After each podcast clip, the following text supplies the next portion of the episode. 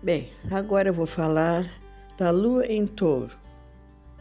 Quando a lua adota a personalidade desse signo de terra, os que nascem com este posicionamento no seu mapa astral eh, sentirão fortes necessidades de construir algo para o futuro, criar algo útil e duradouro. Eles gostarão do mar e, como terão afinidades com a natureza, esse, eles vão se interessar muito pelas antigas religiões ligadas à magia da terra. Terão problemas muito graves de possessividade ou ciúme. Qualquer derrota não será aceita com bom grado.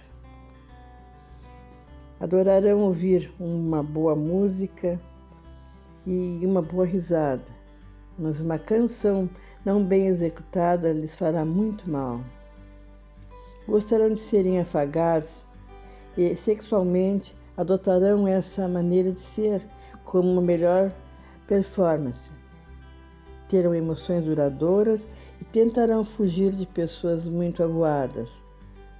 Embora gostem de coisas bonitas, pessoas e objetos, apreciarão tudo aquilo que é simples e que lhe deem alegrias na vida mas serão vulneráveis a qualquer ameaça à sua segurança. Quando questionarem suas crenças íntimas, buscarão respostas práticas. Terão atitudes responsáveis com pessoas que dependam deles, tanto pode ser na família, com pessoas mais jovens quanto mais velhas. Terão uma necessidade muito grande de sentir a proximidade da sua família. Controlarão muito bem os sentimentos e saberão escondê-los dos outros.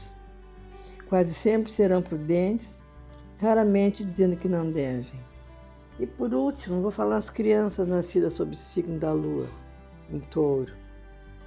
Manhosos, gostam de ser mimados. Esses bebês podem exercer uma influência harmoniosa sobre a família a quem pertence. Por volta dos dois anos de idade, a sua teimosia se torna visível a música, o canto, são especialmente importantes para acalmá-los. Bem, crianças, estou terminando aqui porque prometi é, é, pessoal de touro, da Lua em e Touro. Espero que gostem. Namastê!